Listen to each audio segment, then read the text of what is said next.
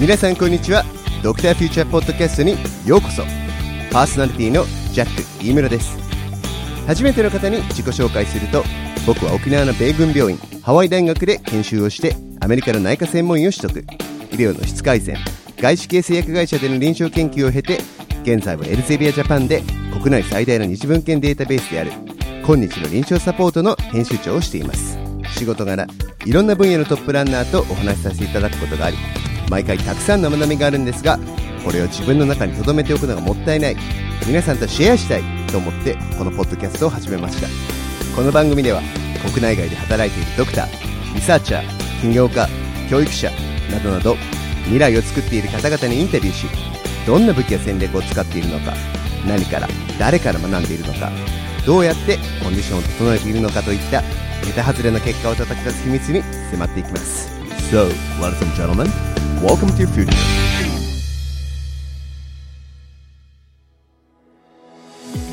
第9回は林義文先生です。2005年に東京大学医学部をご卒業。亀田総合病院での初期研修終了後脳神経外科の後期研修を開始。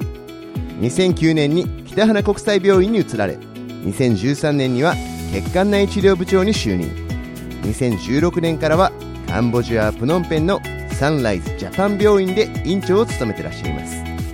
現在は院長職の傍らアスパラ総合診療医学会という教育を通じての海外支援にも力を入れていらっしゃいます。林先生と僕は中高の同級生なんですが非常に面白いキャリアを歩んでいるのでいろいろ聞きたいとずっと思っていました。ということで今回一時帰国中の忙しい合間を縫ってその質問を全部ぶつけてみました。林先生のルーチン仕事術情報源そしてなぜ海外に学びにではなく教えに行くことにしたのか。院長と指導医両方を目指さないといけない難しさをどう乗り越えたか。途上国ならではのチャレンジ。スターバックスやディズニーからのヒント。海外から日本を見るから気づくこと。現場だけでなく教育を通じて途上国の医療に貢献するには。などなどまず他では聞けない話が満載です So, without further ado, please meet one and only Dr. Yoshifumi Hayashi はい、それでは林先生よろしくお願いします。よろしくお願いしますありがとうございごます。出演ありがとうございますいえ、こちらこそ。いやでもあのさっきの、えーとまあ、ついさっきですね、えー医師の働き方働き方これからの医師の働き方を考えるはいって。いうこのイベントに、まあ、さっき今林先生もうメインスピーカーで出られたやつに言ったんですけどこれすごい熱でしたねいやー、すごい盛り上がったね。もうよかった。議論の方向というかなんていうかいろんな意見が出て、やっぱり参加者が多分、普通の医者のキャリアじゃない人たちばっかりだったから、こういうの関心ある人たちだったからかなと思うけど。まあ確かにね、このあの、かん、あの、これリスナーの方、これどういうイベントかっていうと、あのー、大和在宅診療所、トメって、これ、まあ、宮城県の、えー医療過疎地の、えーで、在宅診療されてる田上先生っていう先生と、あとこのカンボジアの林先生ということで、まあ、どちらも医療過疎地ということでコラボして、そうそうそう。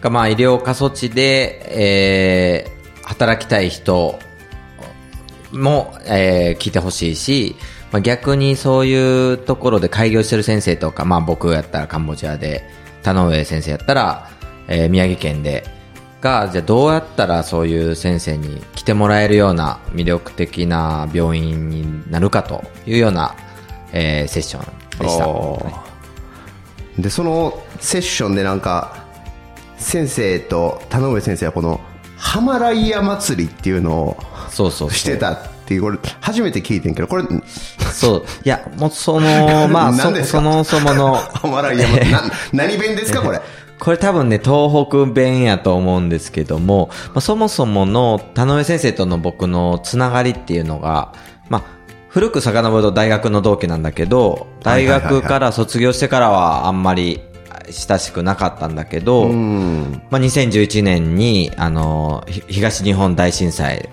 で、まあ関東全般的に、まあ揺れて、まあ壊れてというのがあって、で、彼が、えっと、ボランティア団体を立ち上げたのね。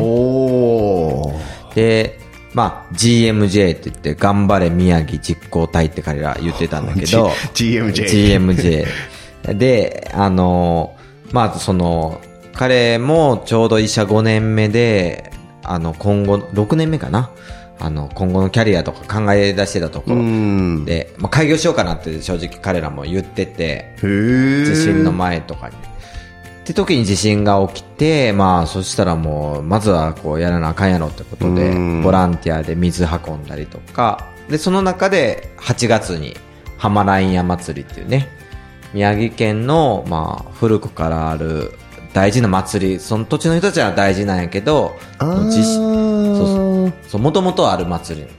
もともとある祭りなのえこれは、その、向こうでやったの？それとも東京でやったの？向こうで向向こう。あ、向こうにじゃあ入って。そうそう、気仙沼でね、おー。で、えっと、だけども、それこそ避難してる人、まあ、気仙沼のあたりは、あの、いわゆる、何？被爆の、えー危険地域とかではないんやけども、か壊滅してて街が、うんうんうんうん。で、避難しちゃった人たちもいっぱいいると。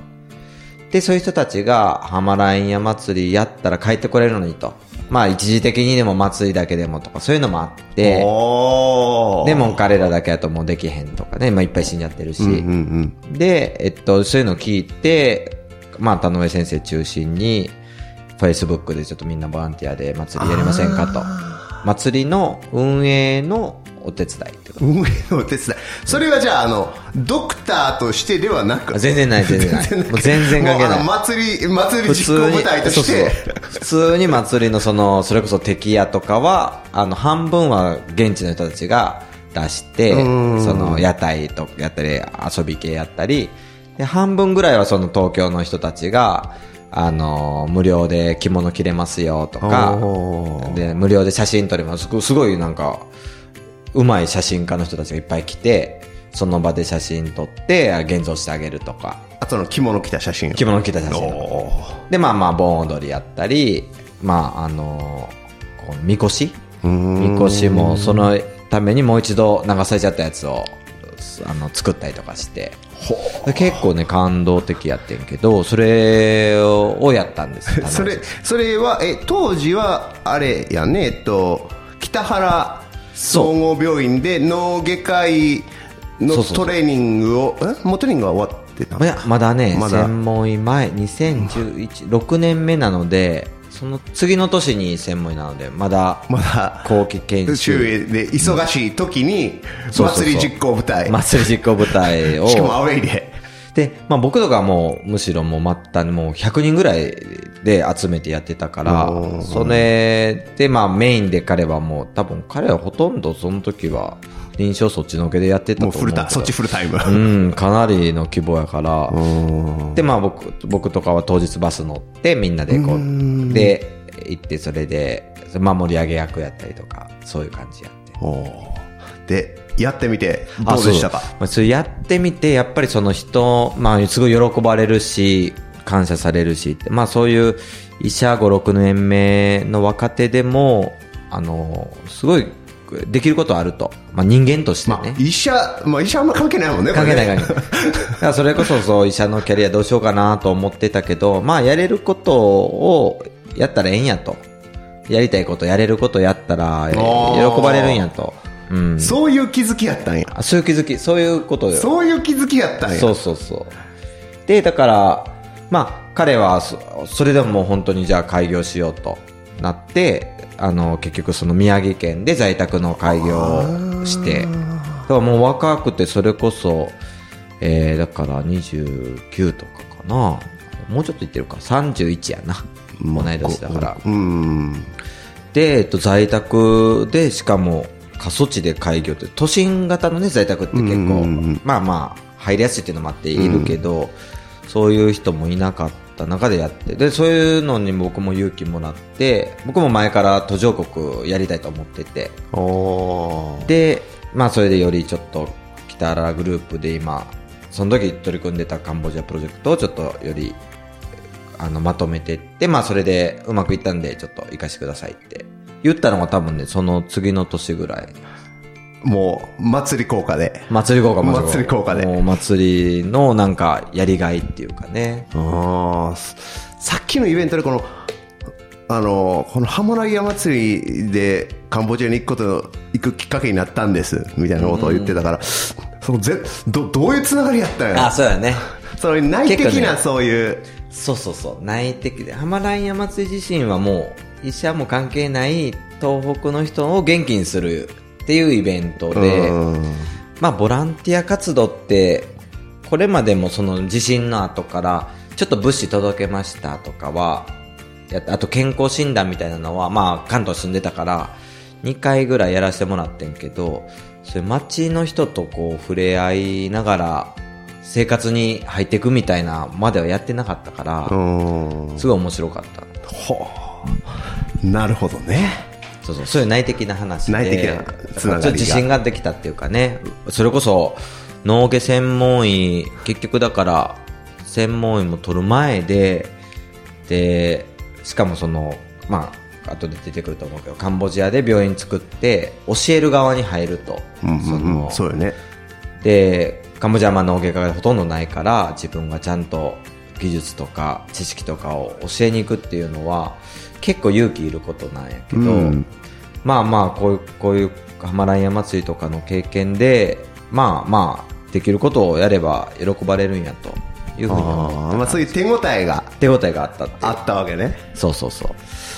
で、その、もう前から、まあ、そのちょっと前から、途上国には行きたいと思ってたって、そうそうそう。いいつ頃からそういう、いつ頃なんやろなでも、それこそ、最初はやっぱアメリカ行きたかったもん。まあ、ベタにね。ベタに、ベタなのか、まあ、やっぱりあの、大学の頃とかに USMLE 勉強したりうん、で、3ヶ月ぐらい大学で、あの、交換留学とか行かせてくれて、はいはいはいはいはい。で、そこで、やっぱ全然できなかったり、で、彼らも、アメリカの教育の素晴らしさというかね、標準的な教育されてて、うんうんまあ、そういうところでやったらなんかいい社員になりそうな気もしてね、いや、思ってんけど、で、それでちょっと英語の勉強したり、あの、USML やったりとかしてる中で、あの、まあ、北原病院のプロジェクトっていうのは、むしろ、こう、途上国に行って指導しましょうと。うん教える側やっていうと、まあ、いうプロジェクトで、それで血がなんか楽しそうやなと思う。だから、北原病院のそのプロジェクトに出会わなかったら、お自分では思ってなかったかもしれん。ああ、なるほどね。自分ではまあ、何かを学びに行こうっていう、そうだね。留留学。そうそうそう。まあ、日本だけで普通にやるのはちょっとつまらんなとは思ってた。うん海外に行きたいとは思ってた。けどまあ、むしろ教えに行くっていうのは、そうそうの北原、北原プロジェクトのコンセプトで、で、北原先生自身は最初中国にいろいろ行こうと。中国の田舎の方とかね。うんで、まだ今の中国の頃よりももっと日本と差があった頃。今はもうだいぶね、キャッチアップしてるけど。だけどやっぱり中国でビジネスっていう意味でもなかなか無理で、で、ちょうど僕が入職した2009年ぐらいの時に、カンボジアの調査事業っていうのが始まった。ほうほうほう。で、日本政府からお金もらって、あの、カンボジアで日本式の医療をやる病院作れないかと。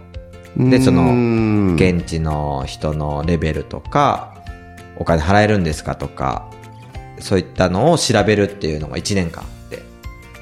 でそれがちょうど僕が入職した時にやるってことで、まあ僕も、まあ2ヶ月に1回ぐらい、3、4回出張させてもらって、うんで、現地の様子見たりして、まあそれでやっぱり現地は、ね、全然ない状態。それこそこの前のさっきやったイベントみたいな、もう過疎地。うん全然ドクターがいなくて、ちゃんとした医療がない。特にまあ僕が志した脳外科っていう領域は、全然やってないと。でいう、まあ顕微鏡手術なんてもうもちろんやってないし、うんうんうん顕微鏡じゃないやつでも、もう脳の手術っていうのはもうありえない状態。ありえない状態。そう、脳をいじるっていう、まあ、解凍術。うん。戦闘術はやってるし、うん外傷でどうしようもない時に頑張ってやるっていう世界やったから、あの、まあ、これやったら、まあ、僕もまあ専門医に取るまで行ってね。で、あとはまあ、顕微鏡とかもちょっと頑張って、マイクロのクリッピングとか、まあ自分でできるぐらいな脳腫瘍とかができるようになればもう教えられるなと思って、まうん。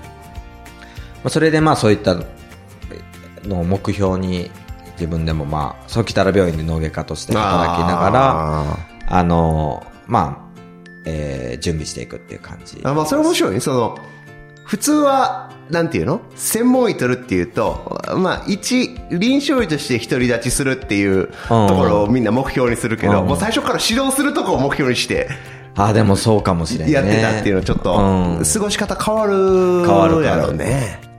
結構その、本当に2012年に、えっと、まあ、これ結構お金もかかる病院作るってなったで、だから北原病院だけじゃなくって、お金出してくれる日記株式会社っていうところと、うん。産業革新機構っていうところが、えーじゃあ、やりますよと、お金出すから、まとめてくださいって言ってくれて、うんうんうんうんそれが2012年。2012年。7年目。8年目。7年目。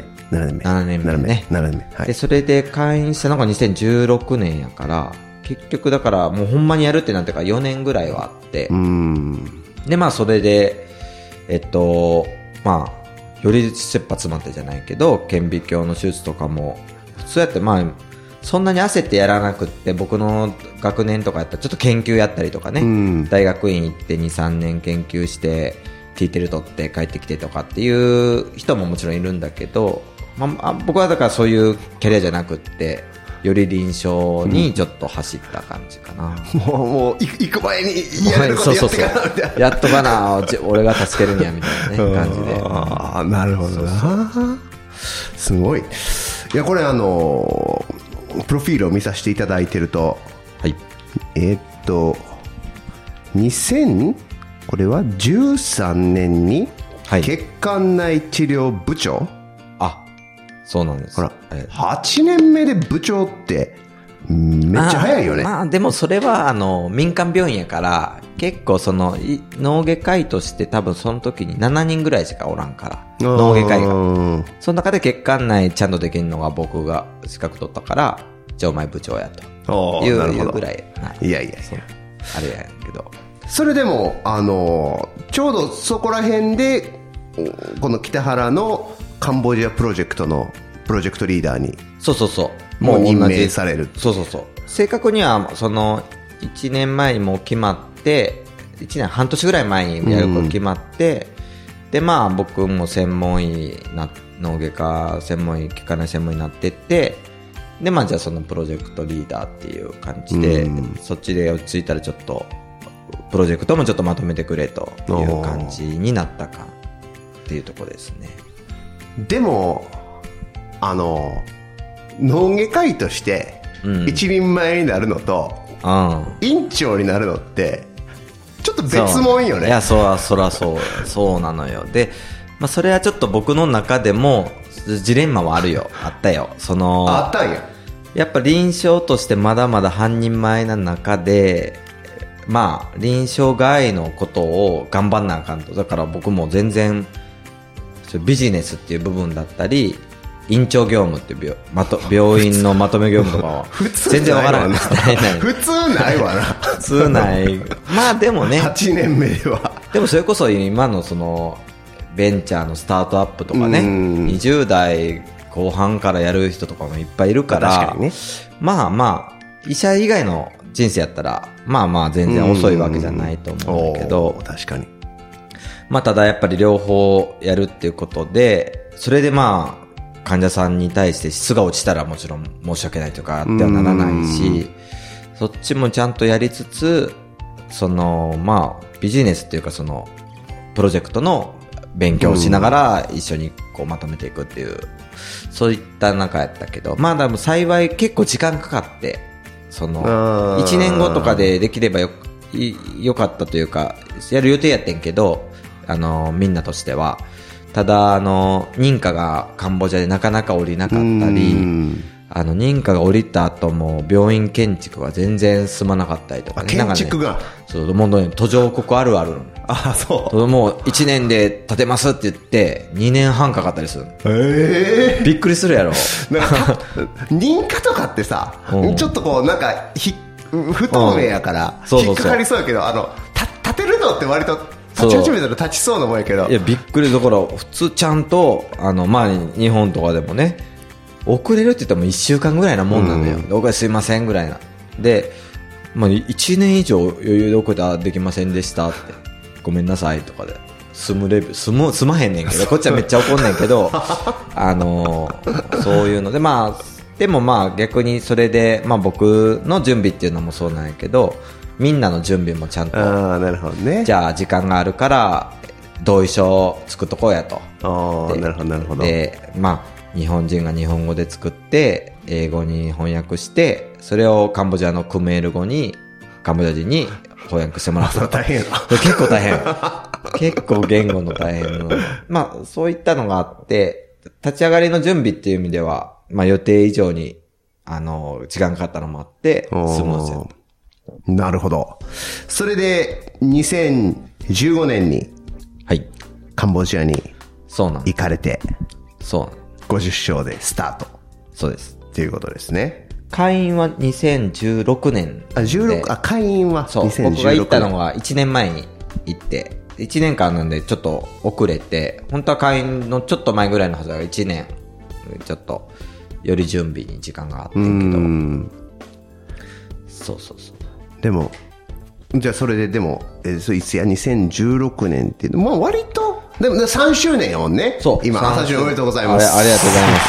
ちょうど3 3周年。だから、えー、2016っていうことは、で10年目、11年目ぐらいか。そうそうそう。ん ?2010、そうだね。2005年卒業なので、11年目。年目ぐらいかな。うんそれでもやっぱり院長って早いよね。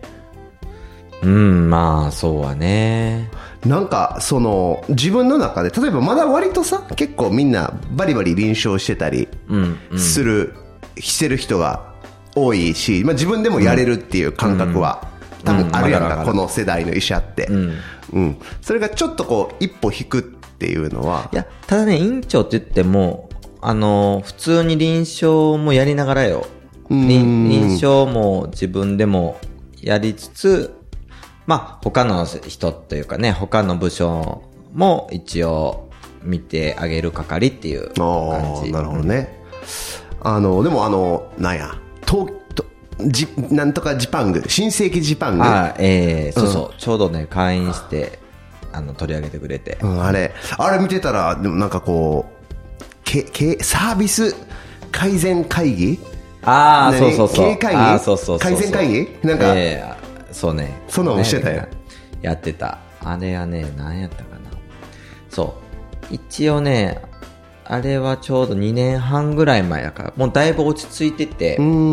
あの、最初の1年とかもう本当にバタバタでまだ、まあ一応カンボジア人の人もみんな日本に留学して、半年ぐらいは日本、我々がやりたい病院ってこういうことなんやっていうのは、まあ、あの、カタカトの日本語だったり、あの、翻訳しながら分かってもらってんけど、まだ分からへんわけよ、実際うん。会員してみてね。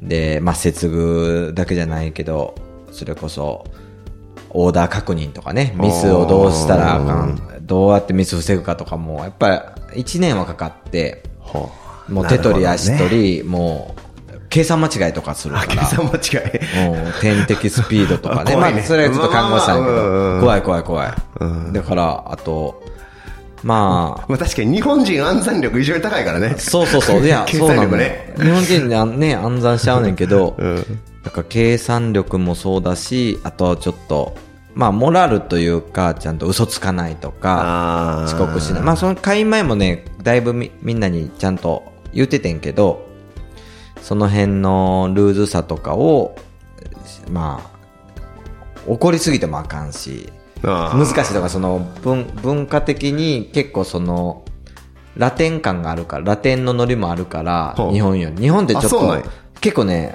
軽い、まあ、ごめんごめんみたいな感じで、あー遅刻しちゃったみたいな。あ、仏教国やけどラテン仏教国だけどね、ちょっとラテン感があって。東京というか日本からするとね。まあだから、あんまり怒んないけど、でも患者さんは困るよねとか。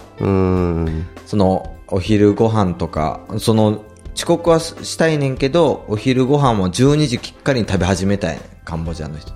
12時ぐらいになると、あの、患者さんの治療とかが続いてても、ちょっとお昼行ってきますみたいにね、言っちゃうのよ、う。えー違うでしょと1時間ぐらい待てるでしょっていうところとかをあのすり合わせに1年ぐらい。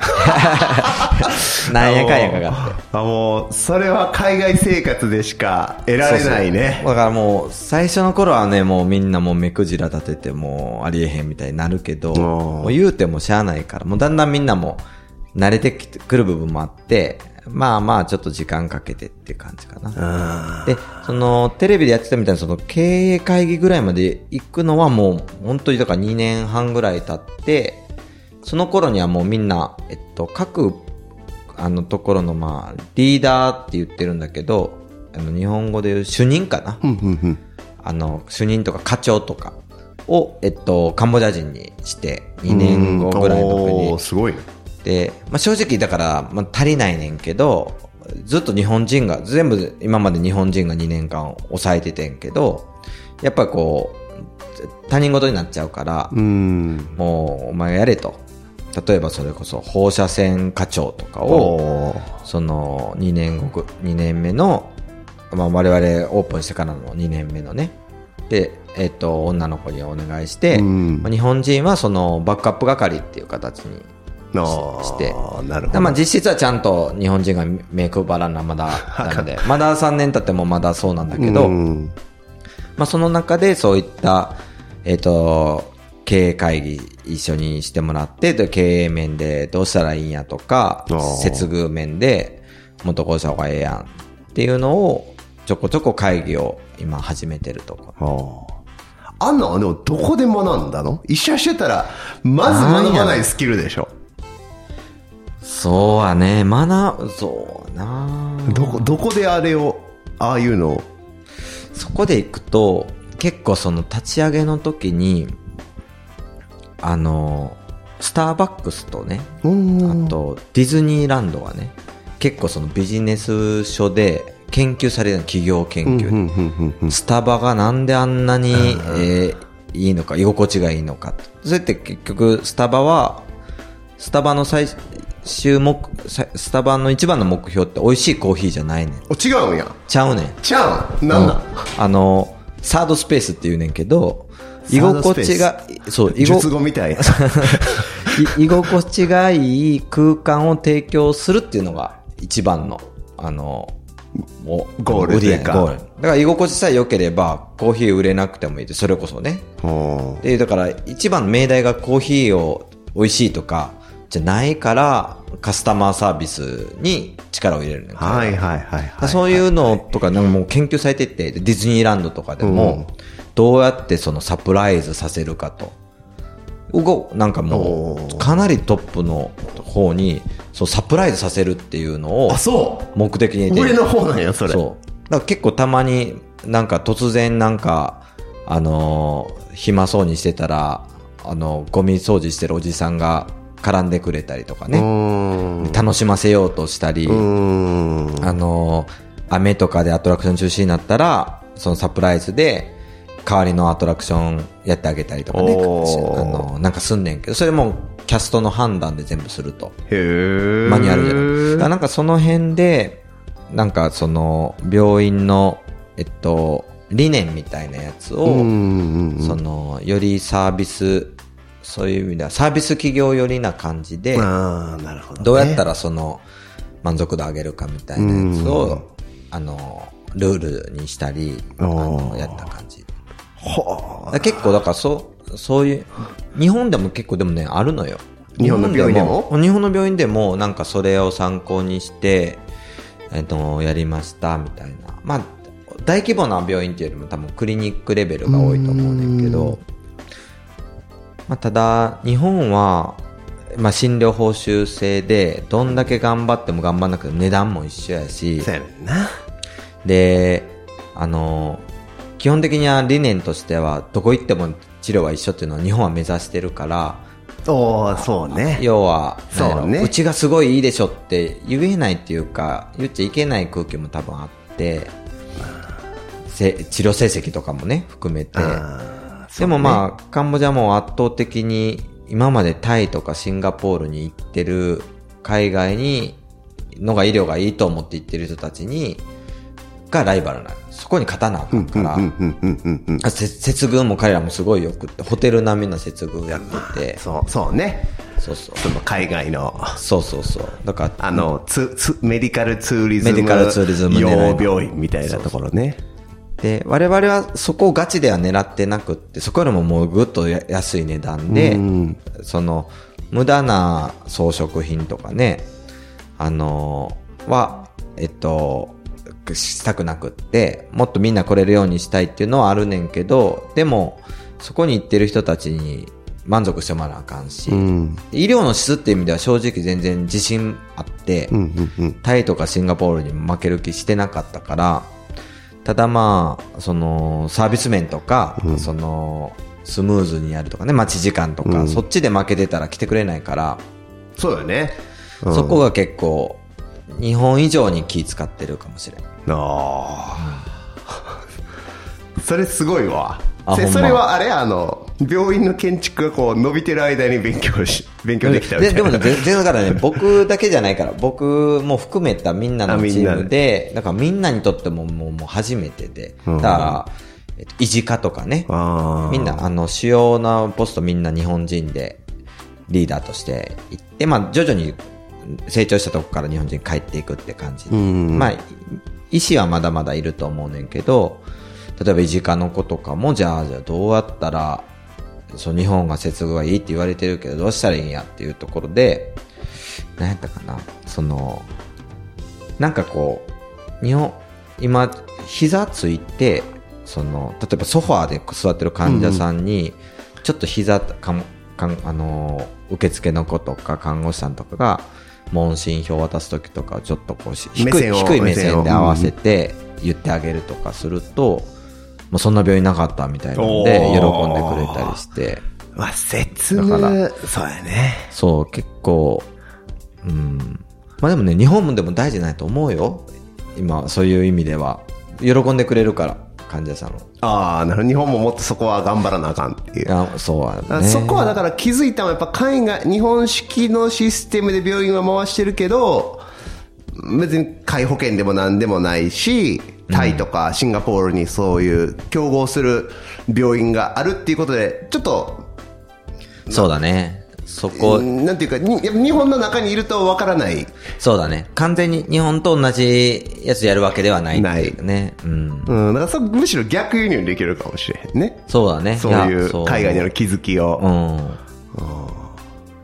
だから今もう待ち時間とかも、あのー毎日チェックして、毎日？毎日。で、で、です統計、統計データ出してて、あのーまあ、週に1回経営会議ってみんなでやって、うん。そのメンバーでやってるんだけど、あのー今週は、なんかちょっとこの日どうなったのとかいう話して、なんかまあまあ、不足の事態とかやったらいいねんけど、なんかその変えるとこがあれば、やるみたいな、その待ち時間って結構、なんか指標の上の方に入ってるかな、うちは。せやけどまあそう聞くとほんまにあれですね。あの、院長感ある院長感、院長感あるな。そうか、そうやねう。ん確かにね、日本、ニューロ。サージョンっていうよりは、そうか院もしれない長みたいな。でもね、だから逆にそれは、多分最初がすごいひどかったからっていうのもあると思うよ。その最初にやってみ、開院した時とかに、みんなやっぱ全然情報伝達もスムーズにいかないから、日本以上にもうめっちゃ待っちゃって、その英語とクメール語と、あ日本語っていう問題もあるから、でもちゃんとせなあかんって中で、徐々にこう厳しくしていったところはあるんで、その一概にその最初からなんか、さっき言ってたみたいに、本読んでこう、これでという感じじゃなくて、まあ、そその場その場って感じよ。あ、じゃあもう現場で課題にぶつかり、そうそうそう、これ、なんか、なんとか解。決する。でも院長やから解決せなあかんし、みたいな。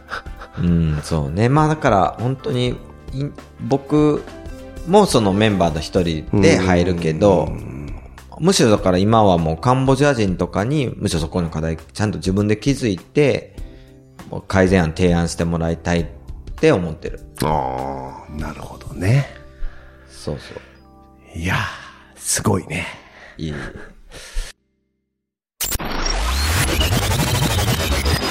here we go. Doc- Doctor Future. 次は、レビューオブシステムズに移らせていただきたいと思います。はいここでは、林先生の仕事術やルーチンなどにフォーカスしたいと思います。はい。ということでですね、まあ、まずは、まあ、かなりちょっと変わった、変わっ、ちょっと普通とは違うキャリアなので、今、どんな生活なの、うーん、生活ね。生活、その、うん、なんていうの？わかるわかる。えっとね、まずその仕事に対する考えっていう意味では、えっと、まあ、臨床もあるし、その、臨床外って言ってるんだけど、あの、事業、まあ、病院、院長っていう部分とかもあるし、あともう一つ教育っていうところ。まああその教育ね。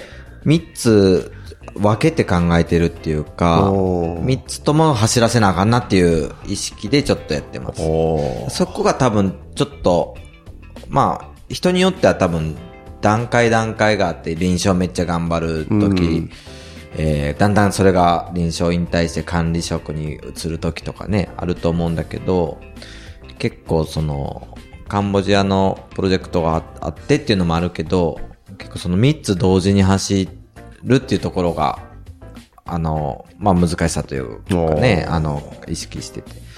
だから、院長やからだって、ガチで脳外の手術できるのは、林先生一人なわけで。そうなのよ、そこなのよ。で、む両立って大変じゃないですか、それは。そうなの。で、まあ正直その最初の1年半ぐらいか、三つか、あ、三つ。う。うんん。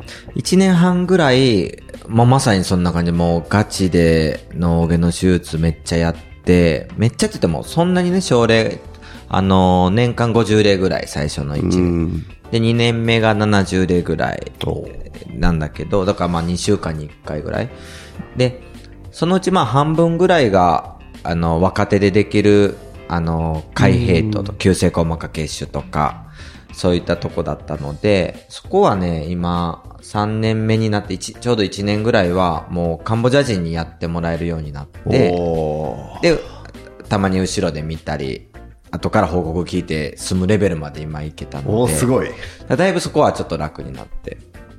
まあ、ただ、とはいえ、その、大きいの塩とか、動脈瘤のクリッピングとかは入るので、そういった時に、まあ、やっぱり、その、いろいろやらなあかんとはいえ、やっぱり最優先は臨床やとは思ってて、うん。っていうのは、まあ、患者さんにね、あの、成績が悪かったら元も子もないので、うん。まあ、そこはちょっと、あの、気をつけてやってるんやけど、その、あの、最近は特に月に1回脳外の先生に今来てもらって、その元々の北原国際病院の、あの、本当にガチのエキスパートで何でもできる先生がいて、そう、その先生、まあ、大きい手術で待てるのは、ちょっとなるべくその先生に待った方が、まあ僕はやりたいからやるっていうよりかは、患者さんのとってもハッピーだし、あなるほど。あ、その先生がもう完全に、その先生に月1来てもらって、例えば嫉妬。嫉妬してもらって、あ、ー。そうだね。まあもちろんカンボジア人にできる範囲やらせてたんだけど、はいあーなるほどね。なるほどね。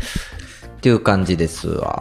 だから、結構、そうだね、臨床も大事なんだけど、まあまあ、他も忙しいっていう感じです。なるほどね。で、まあ、日本にちょくちょく学会とかで来たり。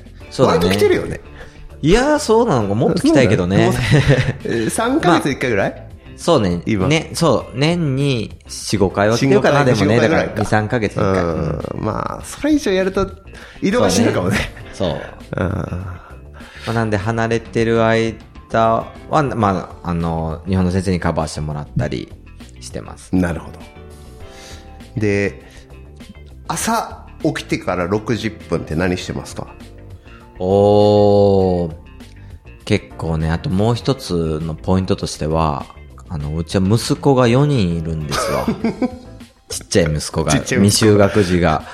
で、だから、まあ仕事は仕事なんやけど、朝起きたら、もうシャワー浴びて、あ朝、朝シャワー派なんで、あシャワー浴びて、で、息子がまだ起きてなければ、息子の朝ごはんの準備手伝って、偉いやもうマジな話で、で、そうこうすると息子起きて、もしくは息子を起こして、ご飯とかやり始めてから出勤って感じで。おーじゃあそれだけ1時間かかりそうやねそう、45分ぐらいかな。45分ぐらいか起きてからし出勤まで。だからし仕事的な準備とかじゃないけどね。ああでもイクメンですね院長しながらでもバッチリイクメンいやいや、イクメンっていうのは怒られるぐらい全然やってないんだけど、朝、朝がね、きついのよ。朝のその子供を学校にね、まあその保育園なんだけど、行かせるために起こして、まあそのご飯よ4人分、まあ4人ってまあ一番3人分やね。下の子はまだ ミルクやちっちゃいから。まあ着替えさせて。着替え歯も磨かなならんし。機嫌悪いし、みたいなのがね。むちゃむちゃエネルギーいりそう。エネルギーいる朝はね。だから、ちょっとし、あのー家出るとちょっとホッとする。ホッとする。ホッとする。ようやく出勤や。車？うん、あのね、ちょうど、まあ、病院近いんだけど、病院の車が来てくれて、ちうんょっとまあ治安のこととかも注意してう、んで、それに乗っていくんで、もう全然歩かないというか。ああなるほどその途中になんか論文読んだりもしないか？しないのよ。まあけど車も本当に3分ぐらいから。3分ぐらいかもうそれでもうそうねもうそのまま仕事に入るっていうそう。で、えっと、大体ついて15分か30分ぐらい、その、カンファまであるとしたら、おあの、朝一がカンファなわけね。朝一が朝カンファが、その、朝が大体7時半からで、お早いね。早いかな？うん。最初の30分、その、まあ、曜日ごとなんだけど、えっと、まあ、M&M か、週、週1で M&M やったり、ケースプレゼンテーションやったり、あと、オペカンファ、オペうのん。し症例検討会みたいなのかな、その3つがあって、で、その後で、えっと、前の日の入院患者のプレゼンテーション担当者にやってもらうみたいな。だいたい朝から30分から1時間、長いと1時間半ぐらい、その、会議。がっつりやね。そうそう。あの、ツイッターなんで、それでメールやったり、その、臨床論文はね、正直朝は読んでへんな。朝何しようかな。とか、メールチェックでメールの返信してたら大体仕事が始まる感じかな。うん。外来って9時から？外来9時から。やっぱ9時。外来9時。あれ、やっぱみんなそうなんかな。それどうなん？それカンボジアも9時なの？それとも日カン本式やからボジア早い。9時な？日本式やからやと思う。カンボジア早い。ほんまはもっと早くした方がええねん、そのあ、。そうなんや。7時ぐらいから開けてほしいって言ってくるねん、みんな。あ、みんな仕事前に行きたいんなんやろね。やっぱりお腹空かして採血したい。うん採血してご飯食べたい。だから、まああ、なんで今、病院は7時半に開けて、採血は早くして、でまあ、医者は9時からオープンよ、みたいな感じで。あーまあまあ結果も出るしね。そうそうそう。ああ、なるほど。じゃあ、逆になんか、夜のルーチンってありますか？夜はね、夜とか夕方とか、なんか、自分の中でこれは決まってるっていう。そうだね。その仕事術っていう意味でいくと、あのーしまあ仕事でも、セルフメンテナンスでも、うん。あー、なるほどね。でも結構僕の中でスケジュールを決める方かもしれない。その、月から金で、で、曜日ごとに、あのーイベントがちょこちょこあって、その、火曜日は、えっと、毎週経営会議ですよね。火曜の午後に。うん。で、えっと、まあ、えっと、週替わりで日本人ってやるのとカンボジア人ってやるので、おー復習事なんだけどど、あの、火曜日のその後は、ちょっとその経営会議で出た課題のやつとかで、またメールの仕事とかやって終わると。で、えっと、金曜日に今、ドクターに何らかのこう指導っていうのをやってて、木曜日の夕方は、えっと、その、パワーポイントを作ったりとかして例えば、頭痛の鑑別診断がどうとかね。そそういう、まあまあ、クリニカルレクチャー。そうそう、クリニカル。臨床、今ね、初期研修医って言ってるのが8人いるのよ、カンボジアへー。結構、毎年増えてきて、だから彼らに、まあ普段外来とかも忙しいから、その、なんかまあ、1時間なんだけど、なんか僕からやるのが金曜日にレクチャーの時間取ってるんで、木曜はそれで、まあ、あと、そうだね。で、金曜日はそのレクチャーやってるとかで、だだいたいなんか予定が週ごとにあって、まあだいたいその前日やね、前日にその準備をしていく感じ。うんなるほどね。やっぱそういうストラクチャーがあった方が、やっぱ、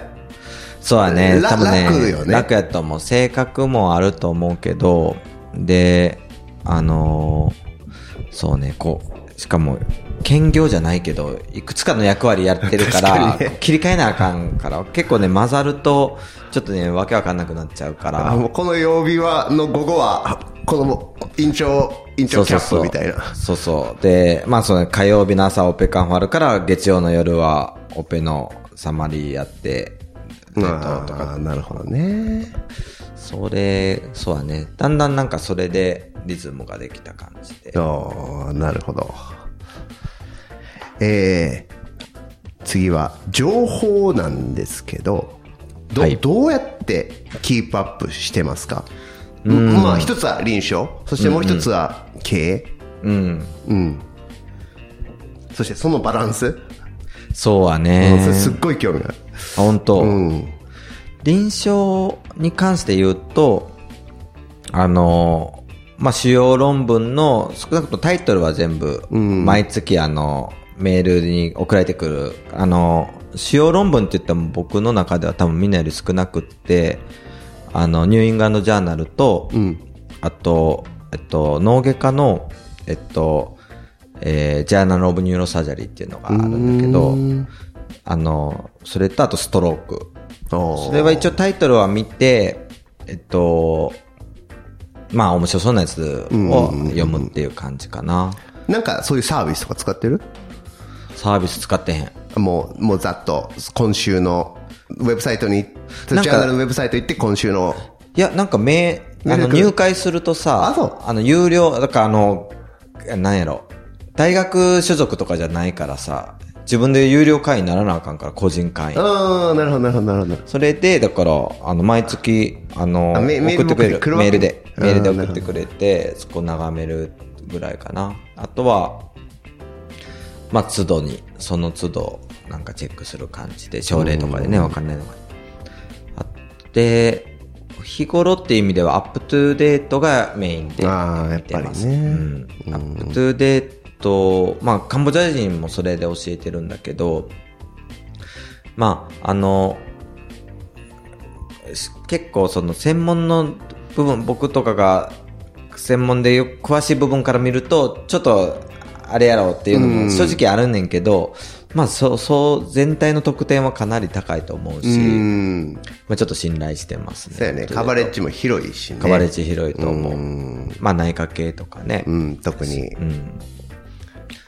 あとはそうだね。まあ、臨床の大きな部分はそういったとこで、その、まあ、毎朝のカンファが結構その教育の場でもあって、まあ、そこでやっぱり、あの、ちょっとわかんないこととか適当なことを言っちゃったら、あの、後でちょっと調べて、ごめんね、これ違ったよと。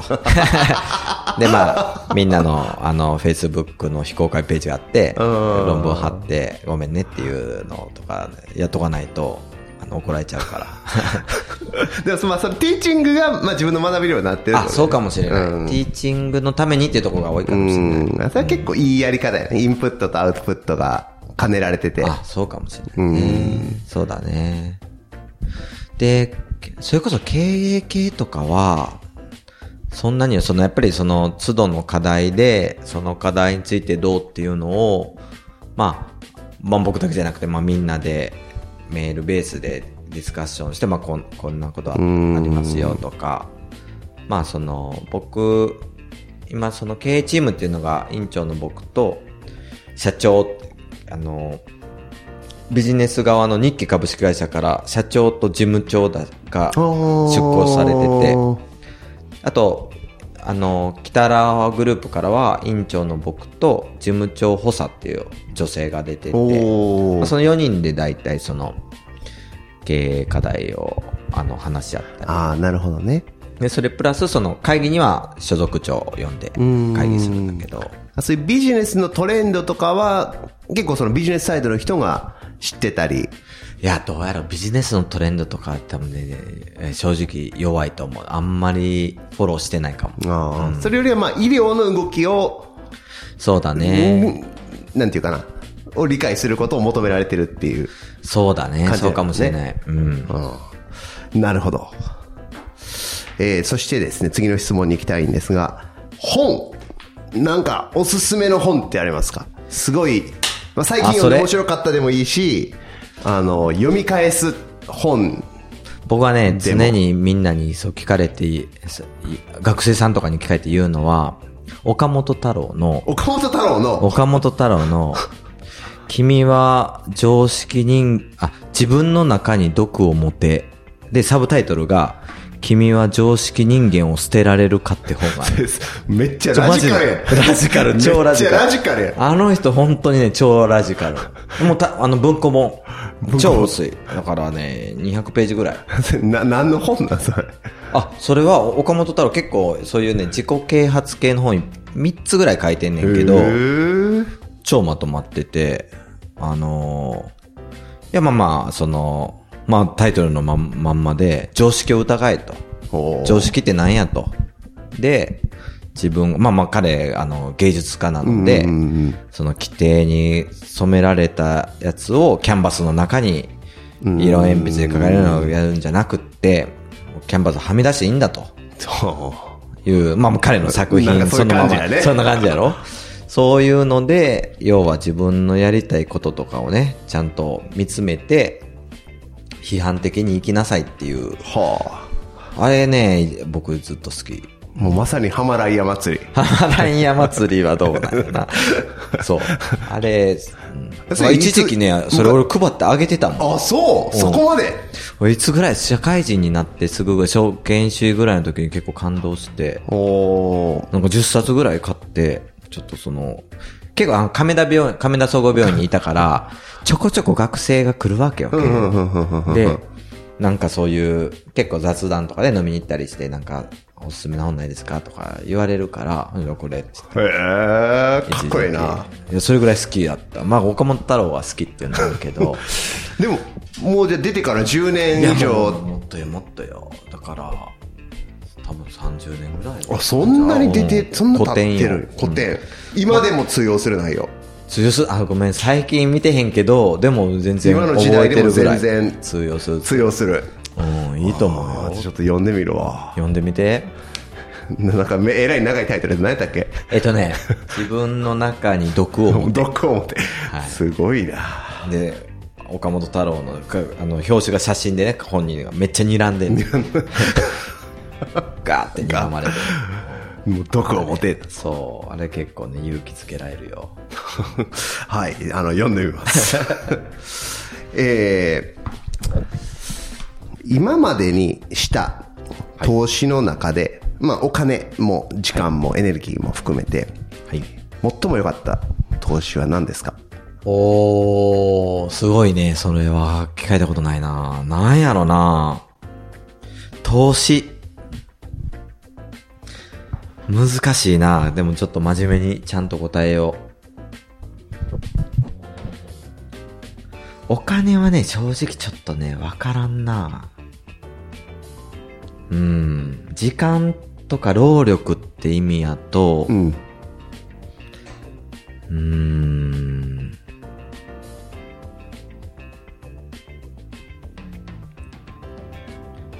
まあちょっと真面目な話をすると、してもらっていいですよ。どこまで、どこまであれ どこまであれかわかんないけど、結婚？ほうちの奥さんとの結婚は結構僕の中では大きいかな、やっぱり人生で。う。深いね。なんやろな、どう、僕もこんなん喋んの初めてやから、どう言ったらいいかわからんけど、違う価値観の人と、うんまあ違って、みんな違ううんあの考え方とか、その人とももう一緒になりましょうと、一緒に今後暮らしていきましょうと、いう決断して、で、やっぱバチバチするやん。うん。するやろ？そらね。そらするやん、みんな。そらそら。で化学反応ですよ。化学反応する。んで、まあ、喧嘩したり、仲直りしたり、まあ、諦めたりね。うんこうで、すり合わせていくわけやんか、こう、歩調をね。うん。それは結構、なんやろな学生のこと、結婚前には想像してないな。それこそ、自由にさ、うんうんうんそれこそ海外に行くにもそうやし、その、まあ、レールはみ出すもそうやし、まあ、自分のやりたいようにやってきた中で、そうじゃない存在って、いい意味でね、うんいい意味で。そのそうじゃない存在とどうやっていくかっていうのは、すごいね、あの、まあ、投資って言ったら怒られちゃうけど、あの、自分を成長させてくれてると思う。それによって、一番、なんか、なんか変わった。うんその、結婚してなかったら、多分こうしてたけど、結婚したおかげで、こういう決断になって、あ、よかったな。あ、それはね、でも日々、結構反対派なの。僕のことを。日々？日々反対派なの。その、まさか、ちょっとね、表現が難しいねんけど、何でも応援してくれるタイプの方ではなくって、あの、どちらかというと、あの、批判的な感じ。まあ、例えば、まあ、僕みたいにそういう、なんやろ。う。まあ、ハマライヤ祭りは一緒に行ってるんやけど、それの辺はほ、たまにちょっと歩調が合う時あんねんけど、あの、たまに。あんねんけど、なんかこういうのしたいとか、結構僕思いつきで走っちゃいたい人で、うん。な思ったらやっちゃいたいタイプで、まあ、それをこう、止めてくれる感じもあるし、あとはまあ逆にそういうのも含めて、あの、もうちょっとこう決まり事でルーチンに、それこそ朝の子供のさ、ご飯とかも多分、ね、今の人じゃなかったらやってないと思う。めんどくさいしさ。まあそういうのをやらせるように教育していただいて、まあそれはそれで多分自分の中でもね、あの、ルーチンっていうか、あの、形作りっていう意味ではすごいいいことやと思うね。おーもう、その、まあ毎日ボボーイズ4人、ボーイズ4人でどうやってやるか起こして、飯食わしてはしてなかった。してないやろなだそういう、まあ、なんやろ。まあまあ、人としてというか、うん社会人としての形を、まあ、作ってくれてるところはあるかな。幅が広がった？幅が広がったかもしれん。うん。うん。寛容になったかもしれん、あと。おー、そう寛容に。ちょっとそうなんやろな。うん。自分のやりたくないことをやらへんっていうよりかはもう、合わせていくっていうかね。うん。なんかあれやね。人生2倍楽しそうよね、それ。そうはね。オプションが常にそうそうそう2個あって。そう、自分だけやとやってへんこともやってるっていうところあるからね。うん。そういうのも投資って言うんかな。まあでも一つの大きな決断よね。エネルギーを費やしたね。そうはねあ。そう、そうやろな。一番じ僕の人生で大きな判断って言うとそうかもしれないね。判断そうやねそう、判断と。そうね。まあ奥さんあってのそうですね。今ですね。はい。ではちょっとここら辺で軽めの学生さんからいただいた質問に行きたいと思います。はい。カンボジアで好きな料理は何ですか？それとあと関連して日本に帰ってきたら必ず食べるものは何ですか？おー。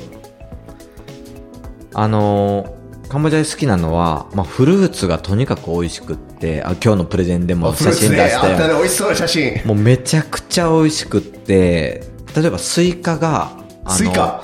スイカが日本にもあるやん。日本にもあんねんけど、全然違うねん、味が。岡山のスイカ美味しいで。岡山の超一流のやつが、もう、10分の1ぐらいの値段で買えるぐらいだから。おもう全然、なんていうのかな。甘いねん。で、あの、年中食べれるんです、スイカは。あ、年ど中。こでも。うん。で、あの、一番好きなのは、マンゴスチン。マン、マンゴーじゃないの？それ。マンゴスチンっていうのがある。マンゴスチンってさ、マンゴスチン味のガムって、あの赤くって赤紫の甘いガムがあるんだけど、うんまあ普通のロッテのチューインガムとかにもああんねんけど、うんうんうんマンゴスチンって多分日本の人あんま食べたことないと思う。ないわ。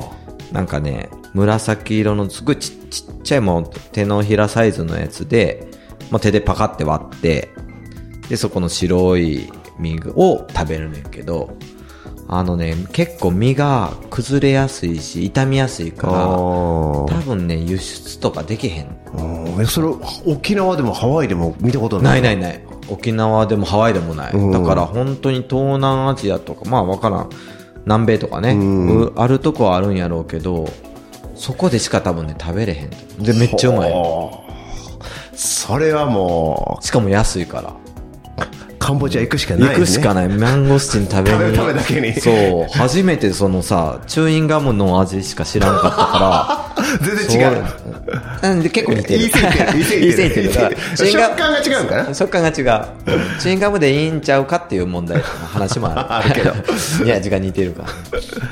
日本やったら、そうだね。だから、結構ね、カンボジアでも日本食は食べれて、あの、まあ、お寿司屋さんとかね、和食もあるねんけど、あのーやっぱうどんとかそばとかは結構すぐ食べちゃうか、食べに行くかな。日本に帰ってきたら、きたらね。立ち食いうどんとか立ち食いそば行って食べるともう、あの、普通のシンプルな、ああ、確かにね。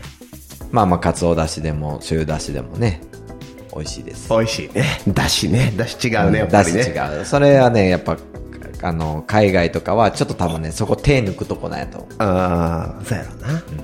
まあ、本だしじゃないにしろ。そうそうそう。本出しじゃないんですよ。まあもしくはちょっとカンボジア寄りの味になっちゃってるのかもしれない。まあ気候も違うしな。そうそうそう。うん。なるほど。最近、ハマっていることは何ですか、お最近ハマってること。ハマってること。なんやろな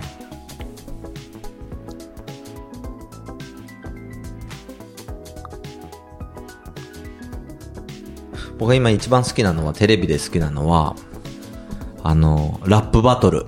ラップバトル、それ日本のテレビ？J、J ラップ、え、知らん、ご存知ない？もう申し訳ない日本語え J ラップバトル。日本語ラップ界のバトルの今のブームを知らない。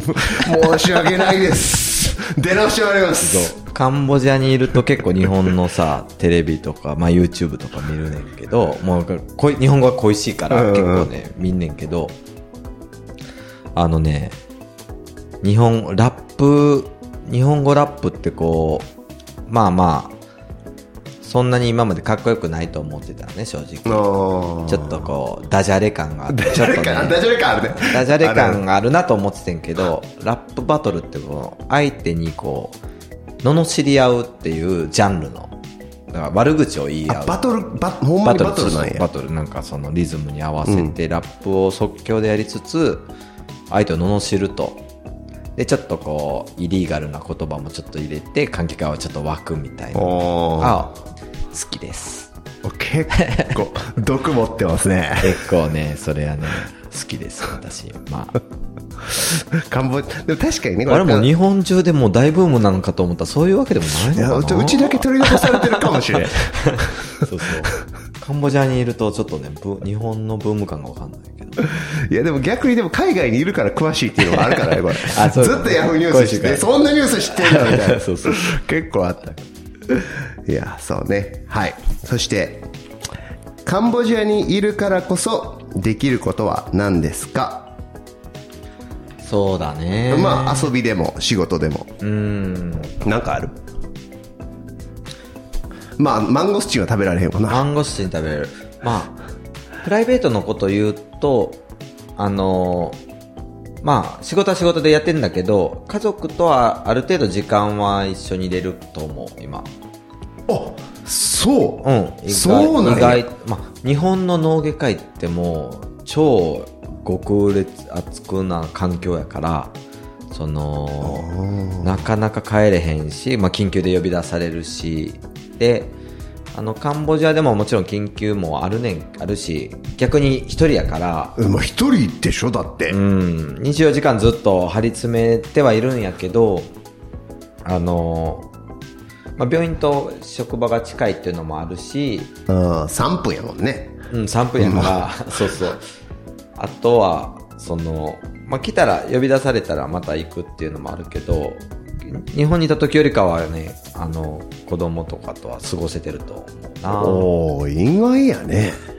まあ逆になんかそういう働きやすさとかもみちょっと気をつけてる結構ねカンボジアの医療者がみんなそれ言うからえ、で、ど、あ、あの、プライベートも大事だとうそうそうを重視する。いや多分ねそれ見ててやっぱ日本がおおかしいと、やりすぎ。まあやりすぎやとまあまあまあえーあのいきなりなしにはできないとは思うけど、うん。まあそういうのもあって病院のルールとかねその就労規則とかもあの結構残業ありきじゃない形にしてるから会議とかも基本的には週勤務内にしてるし、うん。まあそういった中でそうだね。日本にいた時よりはあの過ごせてるかな。えそれで回るの？回るよ。ま、ま、回る、回るん。や。回る回る。回るん。や。うん。え？だからなんか働きイメー働きジとしてはすぎなのさ、イメージとしては、まあ、かあの、地方にしろ、それこそ、まあ、途上国にしろ、そういうところで、少人数の意思で行くというのを聞くとさ、もう、なんか普通みんな、あーでも野戦病院みたいなイメージをするやんか。普通はよ。普通は。直感的に。うん分かった分かった。うん。それが逆っちゅうのが、なんかあほんまそう逆やね。逆な。で例えば今とかはその基本的にはカンボジア人に最初に見てもらって、うんうんあの特に救急とかあと入院の受け持ちとかもね、カンボジア人に最初に見てもらってプレゼンをしてもらうって形、うん。であとはまあそのルーチンの部分はもう翌日の会心のプレゼンでいい。決めちゃってね。うんうんとかでどんどんそのちょっとあの権限を与えてやってるから時間的にはどんどん楽にはなってると思う。それ、カンボジアのドクターが死んでるっていうことはなく？ああ大丈夫大丈夫。大丈夫。カメラドクターはそんなね 死なないからもう時間になったらちゃんと帰るから。あ、そだから逆に日本よりも人数は多いと思うとその医療者のカンボジア人のねう。あー、なるほどね。まあなんかそれこそ、まあまあ人件費とかの割合で、それぐらい人数かけてもペイするし、まああとはそうだね、逆に一番忙しいのはその外来なのよ。外来で、そう日本人希望で新刊患者さんが来るというのがみんなで裁かなきゃいけなくって。日本人指導医じゃなくて、日本人がファーストタッチっていうそうのが、そうそう。そうなのよ。で、最初はなんか、もう必ずカンボジア、そこもカンボジア人ドクターして、それからですって言っててんけど、結局はなんかまあそこにも時間取られるし、まあ、あの今は希望があればもう日本人が見ますってややってて、だからそこが、時間で見るとね、あの臨床時間の6割ぐらいで、ああ、外まあ、あの、テレビでも、あの外外交官の奥さんかうんうんうん。なかなんかのそうそうそう。甲状腺のあ、そうそうそうそう。インフォームコンセント。割とこう丁寧にそうなの、そうなの。コミュニケーション重視するっていう。日そうそうそう。本人むしろ日本でやってる時より丁寧にやってるぐらいって言ってたもんね。だから結構その、まあ、彼らからすると、あのーそれなりのお金で、でもうちに来てくれるから、とりあえず、あの、お薬だけでルーチンで買えるみたいな人はあんまりいない。うーん。薬だけだったら、うちも、あの、商船のリフィルも OK にしてるし、はははは。はあのー海外的あまあアメリカとかではあるよねリフィルそうだね。うんで、まあ安全な薬で大丈夫やったらリフィル OK にしてるから、まあドクターに会うってことはやっぱりなんか相談したいことがある人とか、あと採血がある人なんで、ちょっと時間はかかるし、そうだね。だから、まあまあ、そういう意味では、まあこう今ちっちゃい子がいるタイミングにちょうど行って、まあ忙しかったけど、会員の1年とか今はちょっと落ち着いてきたから。おー、じゃあこれ、むちゃむちゃいいやん。でしょ？えだってか海外でそんなねできない体験をしそう。しかもティーチングもできそうそう。マンゴスチンも食え。マンゴスチンも食えてね。子供もインターナショナルにスクールに行まあそうだね。けみたいな感じよね。そうそうそう。そういう子供も国際的な体験ができしかも子供と触れ合う時間もあるそうね。最強じゃないですかこれぜひ、もう皆さんで働きに来てほしい。働きに来てほしいはい、大募集中です。いやこれでも僕思うんやけど多分ちょっとむっちゃすごい忙しいんちゃうかなって思って二の足を踏んでた人いるんちゃうかなと思ってああ、それはなんか逆に、しあの、初めて感じた。それ、確かにそういう、野戦病院の感じが思うのかもしれないけど、うんあの、そうだね。だいぶカンボジア人が育ってきたんやろね、結局。ああなるほどね、なんか今言ってて思ったのは。任せられるようにそうだねなってきてだから、結構、今、会心は、あの、2回やってるのよ。週に？1日に。一一日に？1日に朝、その、カンファが1時間半かけて終わって、そこはカルテだけの会心で、チームごとだからね。でだから15分ぐらいからバーっと。で、そその夕方、えー夕方から、えーその夜までの間の方針書いたとか、まあ書いてなかったら書いてないで。で、えっと、午前中に僕が外来してる間に、なんか、新しく来た患者さんとか、方針変わったり、検査結果出たら、やってて、またその午後にもう一回改心して、うん報告。だから結構、報告多くてちょっとうざがってるかもしれんけど、もうできるようになってくるとね。なるほどねなんで毎回なんやってるかもしれんけど、だから逆にやらせて、だから報告も結構、さ、それこそさ、多分研修医と働いてたらさ、優秀な人はもうプレゼンテーションうまいやん。そうじゃないと、もう全然わけわかんないから、かまあまあ、そのプレゼンテーションしっかりやらせることで自分の考えをまとめさせるっていうところで、まあ、指導っていうか、やってるの。なるほどねだからそれそれやると、だから、不在な時とかでも、僕はファーストコール受けなくても、彼らでちゃんと考えて、翌日の朝には、まあ、だよっぽど大きいことだったら聞いてくるし、んまあ大失敗はまあほぼないけど、ちょっとした失敗とかやったら、これあかんでと。おこの薬の方がええでみたいなのは、帰りゃいいかなと思って。へえ、じゃあまあかなりなんかまあ今の話聞いてると相当きょ教育教育改心っていうか、まあ、教育側やねそうかもうもしれない、今ね。の、今の、うん多分会員じゃ違ったんやろうけど、もう今はもうかなり指導側、指導医、教育うん、そうだと思う。がメインになってきてると思う。なってきてる。うん。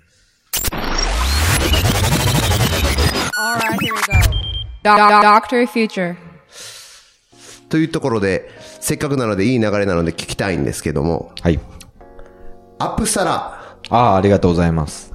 アップサラってこれ、あの、Facebook でよく、ええあの見ててんけどんですありがとうございます。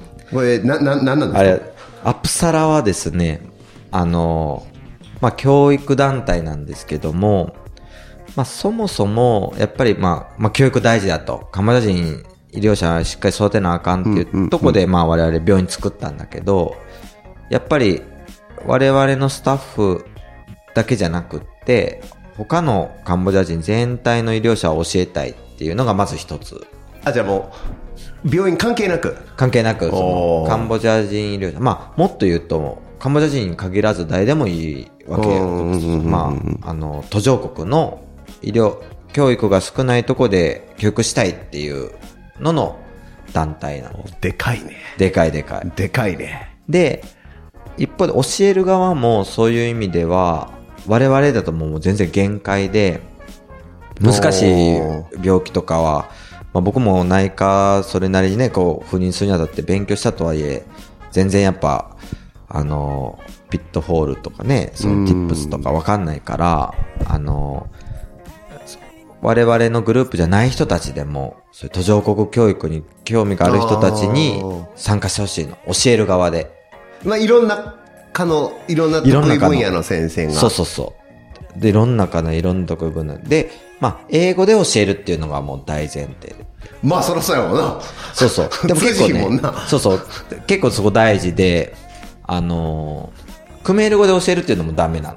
あ、それもだ、なんで？そううん。でまあ一応質の管理っていうのも含めて、この英語で途上国の人をまあ、教える確かに、まあ、う。そうやわね。うん。そう。わかんないからさ、我々が。こっちもわ何言ってるか。うん。で、えっと、今、そのアップサラっていうので、そこの、のカンボジアの、もともとある学会っていうのは、クメール語なの？は、クメール語も、半分クメール半語。分クメール語で、たまに指導に来る先生が、英語で喋る先生やったら英語で、あとフランス語っていうのもあって、あ。の、もともとフランス圏なので、フランスの教科書で育った先生たちもいて、うんうん。フランス人のそう指導者も来ているんだけど、我々英語で、まあなんで主に若手やね、医学生も含めて。う、ん。で、えっと、まあ基本的な部分含めて、まあできれば実践的なとこ、基礎の基礎の、あの、モレキュラーバイオロジーとかっていうよりかは、やっぱり、あの、入ってこないから、もう明日から使えるぐらいな感じのやつを、えっと、プラクティカーの感じでやりたいっていうコンセプト。なるほどね。え、もう今、2回やったんやったっけ？そうそう2回。一応ね、オンサイトで、プノンペンでやった学会が2回、えー、やって、ウェブアップサラって言って、今インターネットの症例検討会も同じ日本につないで、日本の、えっと、専門の先生が、えっと、カンボジアにいる、えーカンボジア人に症例ディスカッションをやるっていうのも、今ね、えっと、総合診療科が合計7回やってて、7回？7回、もう月1で結構やってくれてて、あの、順天堂大学と、さっき言ってたねそうそう。あと、埼玉医大の先生もそこ入ってくれてるんやけど、んそのグループと、あと、聖マリアンナのチームが、あの、ICU のクリティカルケアもやってくれてて、なるほどね。そうそう。で、えっと、まあ、あと脳外科は北原病院がやってておお結構すすごいな。結構ね、だから、まあまあ、必要に迫られてっていうとこなんだけど、現地じゃできないけども、でも、そういう、大体彼らはその、英語で教えるっていうことに、あの、興味を持ってる。教えてらっしゃる。る先生は。そうそうそう、日本の先生たちは。で、まあ、英語で留学しした後の先生とか、あと、アメリカに留学中の先生もつないでやってたりして。ー。で、まあなんでこれちょっとどんどん大きくしたいなと思ってて、今ね、実はあの NPO 法人申請中なんです。結構その、なんか結構ね、申請2ヶ月ちょっとかかるから、年、本格運用は、えー来年1月からなんだけど、まあちょっとかっちりさせようと。そうそうそう、もういろいろな人たちが入りやすいように、あの、どんな人でも入れるルール作って、定款作って、で、ちゃんとやろうと。うん。で、スポンサーとかね、集めていこうっていう感じで。おで、三第3回が6月予定。6月。6月6月はね、上旬？えー、下旬や下旬。と思いますが、にまだ未定です。プノンペンで。プノンペンでやります。年内には日付とポスターとホームページができる予定なので、ぜひ。ぜひぜひ、聞いてらっしゃる先生方。はい。で、あのー通常の学会発表と同じ感じで、英語で演題募集して、えっと、発表してほしいと思っておりますので、それはあれ？症例報告が結構メイン？それとももっとなんか、ティーチングセッションみたいなのもあるんですか？えっと、両方、どちらでもいいと思ってて、どちらも公募。ええあのー日本の学会とかだと、むしろその、あの、新しい、超新しいクリニカルトライアルとかも多いと思うんですけど、あと基礎の部分とか、うん。それよりかはちょっとティーチングの部分とか、あと症例報告でももちろん教育になるような内容であれば歓迎してる、うんしています。最近よく、でも、あの、まあ、ちょっと主義やけど、ハンズオンセミナーとかも多いあるあるね、日本の学会でも。そうそう。なんでね、うちも第2回、前回は、まあ、BLS と ACLS と、あと、オスキーを前回やりまオスキしーた。そうそう。オスキーがね、意外とやっぱり、あの、みんな足りないことに気づいて、日本も問診、診察。そうそうそうど。っちも？問診診察で、カルテまではね、前回はやらなかったんだけど、評価はしなかったんだけど、あの、まあ、接遇の部分と、うん。とあるよね。聴診器の当て方とか、あと、まあ、プラス問診でちゃんと聞けてるかっていうところをやったら、やっぱりあの、あの、好評やったんで、ちょっと、オスキーも今後やっていきたいなと。へえ。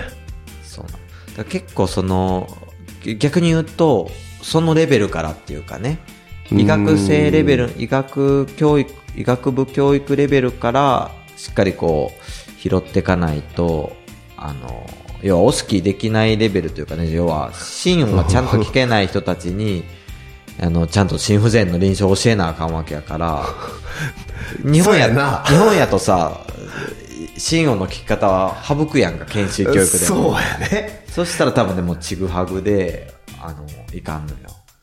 結構ね、その辺はのびっくりする。ね。ドクターでも、ドクターでも。ドクターでも。なるほど。でも、プラクティカルなセッションで面白くなりそうやね。ぜひ、飯村先生も、私もですか？ぜひ、いらしてください。ぜひぜひ、じゃあ何かネタ考えます。ぜひ、ありがとうございます。えー、そして、はい。アプサラ第3回もどしどし募集中ということですけれども、はい。病院自体はスタッフの募集はないんですか、あ、スタッフはね、大募集しておりまして、まあ、あのーおかげさまで、だいぶ病院も軌道に乗ってきて、やはりどんどん規模を大きくしていきたいというのがありまして、まあ、長期的に見ると日本人は減らしていきたいんですけども、まあ、今はまだまだ増やしたくてですね。今何今したっけ？4人。今4人。日4人本人ドクターが今4人で、から脳外の林先生と、あと、消化器外科の先生とと、救急の先生と、えー小児外科の先あ、生。小児外科。そうそうおそう。で、大体小児外科の先生は幅広いね。幅広い。で、今度産婦人科も始めたいと思っておて、ー今ちょっと準備中なんですけど、産婦人科も始まれば、ほぼ総合病院と言っていいようなね。そうやねメジャーは全部抑えられる。うん小児外科の先生、小児科もやってくれてるんで。おーだから大体おすごいな、それ。小児散布。内科、内科消化器うんと neuro ね。ね、だ結構バランスがいい。心臓は？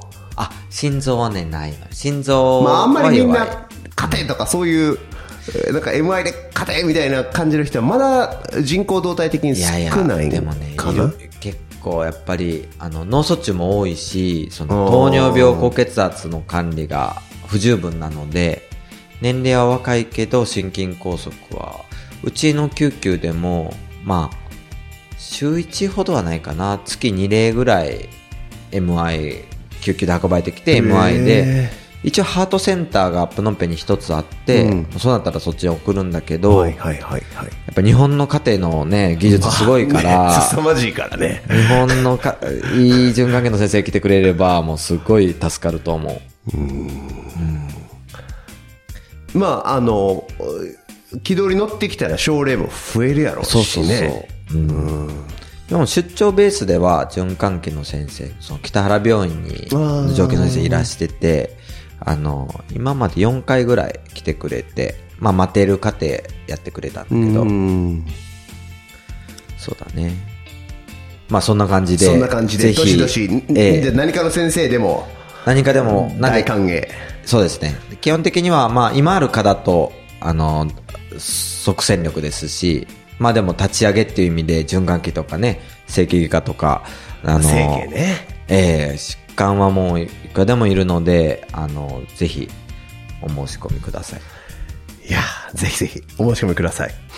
えーそろそろお時間なんですけれども、もし、あの、先生にはい連絡したいっていう学生さんとか、はいドクターの皆さんがいたら、どう、どういう、どこに連絡したらいいですか？あ、まあ、ツイッターのアカウントか、フェイスブック。はい。ツイッターも本名で出てて、一応ね、え、口で言った方がいいのかな？あーじゃあ、後でショーノートに入れておきます。あ、ありがとう。ござい。ます。ツイッターかフェイスブック、あの、本本名で出てるので、そこで、でもうフォローし友達、フていただいて。ェイスブックも友達申請あ友達申請していただいて。フェイスブック、あツイッターももうメッセージしていただいて大丈夫。していただいてということでということで、長らくインタビューさせていただきましたが、そろそろお腹も減ってきたので、はい。最後に、はい。もう今日のインタビュー、はい。全部忘れても、これだけは、もう心に刻んでほしいというメッセージを何かああ、なるほど。そうだね。まあ、僕が言うのもあれですけども、やっぱり僕みたいなキャリアって珍しいとは思うんですけど、まあ、大学の医局に入らずに、えっと、初期研修を研修の頑張ってる病院でやって、でそこからもうどんどん臨床と教育っていうのに突き詰めてきたらこうなったっていう。で、まあ、そういう意味では、あの、研究とかね、頑張る先生もいて、それはそれでもちろん素晴らしいんだけど、まあなんかこう、やりたいこととかが見つかれば、どんどん突っ走って、やっていくのも楽しいと思うね。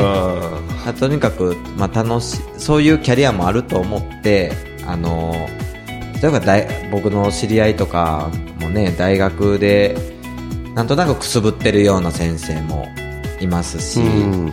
なんかもうもったいないなとちょっと思ってて、すごい優秀な先生で、あの、まあ、脳外の先生だったら、手術もうまいし、何でもできるんだけど、なんかやっぱり踏ん切りがつかないっていうかね、あの、なんとなく今の居心地がいいとこから出たくないっていう、ああるでしょ？そういう。まあね。多分その井村もいろいろな国のが分かってると思うけどやっぱりちょっと日本の閉塞感ってあると思う。その、医者界のうん。医者の医局だったり、まあ、研究のアカデミアなのか、まあ、臨床って言ってもまたそれはそれで結構ぐちゃぐちゃなところがあってさ。で海外行くみたいなちょっとレールから外れるようなのはみんなちょっと二の足を踏むようなところがあるんだけど、うん。まあやっぱりこう患者さんはもう待ってくれてるからどこ行ってもあ活躍でき待ってくれてるのね。待ってくれてるよそりゃその先生のね今までのスキルを待ってくれてるのよ世界せまあアジ少なくともアジアそうそうそう。では待ってる人アジたくさんいる。アではもう待ってる人たくさんいるからね。ぜひまあアジアにわ私みたいに来てもらってももちろん大歓迎だし、まあ、そうじゃないとしてもあのどんどんこう自分の医者としての技術とか能力を生かしてほしいなと思います。もう生かしてはい。突っ走って突っ走ってほしいです。祭ると。祭ると 祭ると。いうことですね。はい。はい。素晴らしい励ましのメッセージありがとうございました。いい。それでは本日のゲストはサンライズジャパンホスピタル院長林義文先生でした。どうもありがとうございました。ありがとうございます。